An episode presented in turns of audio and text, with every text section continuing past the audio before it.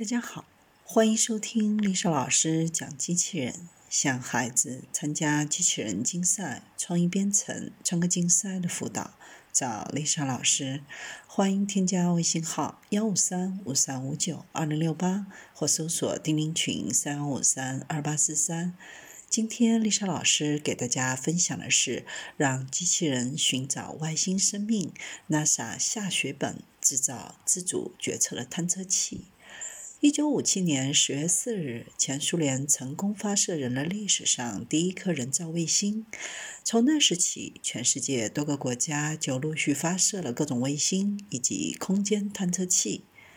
如今，一些太空探索事业在国际上领先的国家，更是发射了月球探测器、火星探测器。他们为人类采集到了丰硕的数据，帮助我们认识太空。那么，你知道这些探测器的数据是怎么传回地球的吗？截至目前，在宇宙中距离我们最远探测器是一九七七年发射的旅行者一号，如今它已经在太空中飞行了四十多年。漫长的时光中，它在能量耗尽之前，一直都在为地球传送回采集到的各种数据。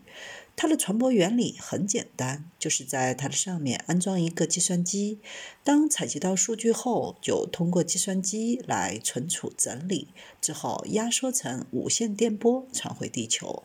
而科学家为了接收到探测器传回地球的信号，会在地球上建造强大的雷达，听到灵敏度极高的放大器来接收探测器传回的信号，之后再进行识别整理，将有用的信息挑出来，再通过放大器发指令给探测器，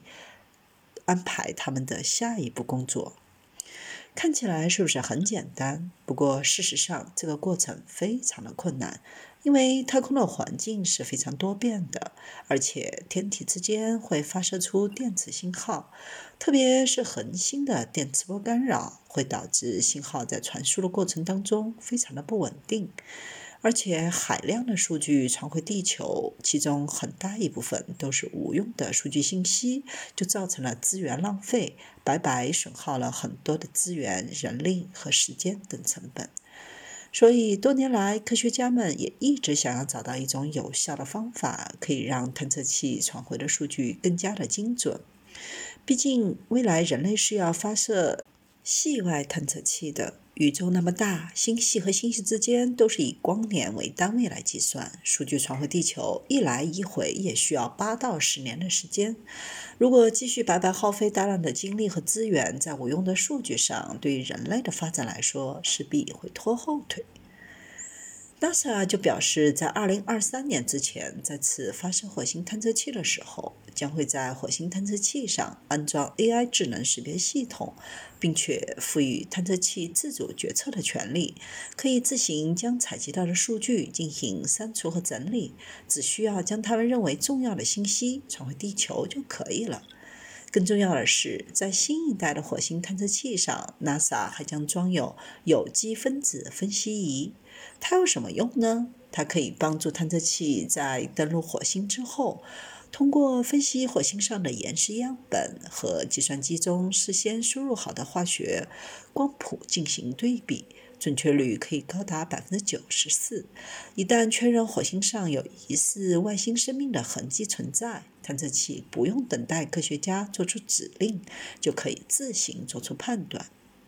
在过去，火星探测器如果在火星上发现了疑似外外星生命的物体，需要将发现以数据的形式传回地球，等待科学家们接收后判断，再给他指令，根据指令进行下一步的探测工作。在安装了 AI 智能系统以后，探测器就可以自行决策要不要搜索外星生命，然后将最终的搜索结果传回地球就可以了。如果在火星上试验成功，未来在发射木卫二探测器的时候，也将安装这项新的智能系统。毕竟，在目前来看，木卫二极有可能是太阳系中最有可能发现外星生命的星球。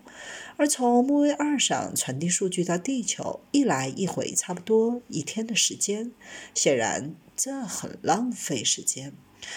未来木卫二探测器可以自主决定，在液态海洋当中，一旦找到外星生命，才会向地球上的科学家汇报，告诉科学家在木卫二的某个地方发现疑似外星生命的存在，可靠率高达百分之九十。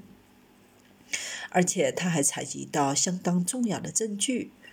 科学家在接收到信息之后，也不用再一一从海量数据中进行信息识别，工作效率加快了不少。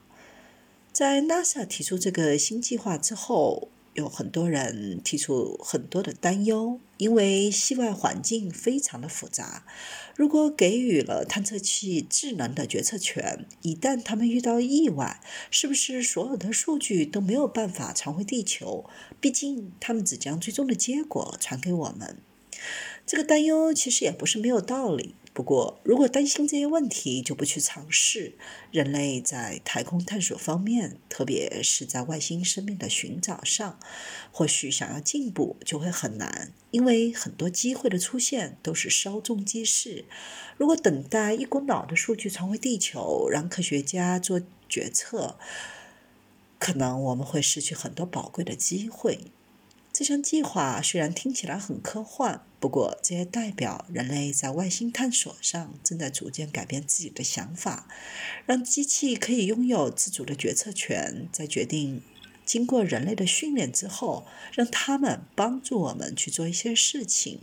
挑选出有用的信息，而不是将发现的全部都通通告诉我们。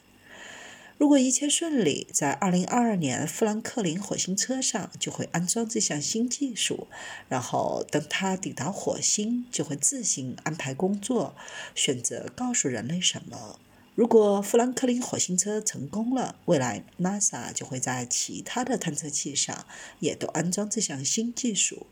如果宇宙中真的有外星生命，可能人类发现它的时间也会因此而缩短。让我们一起来期待吧。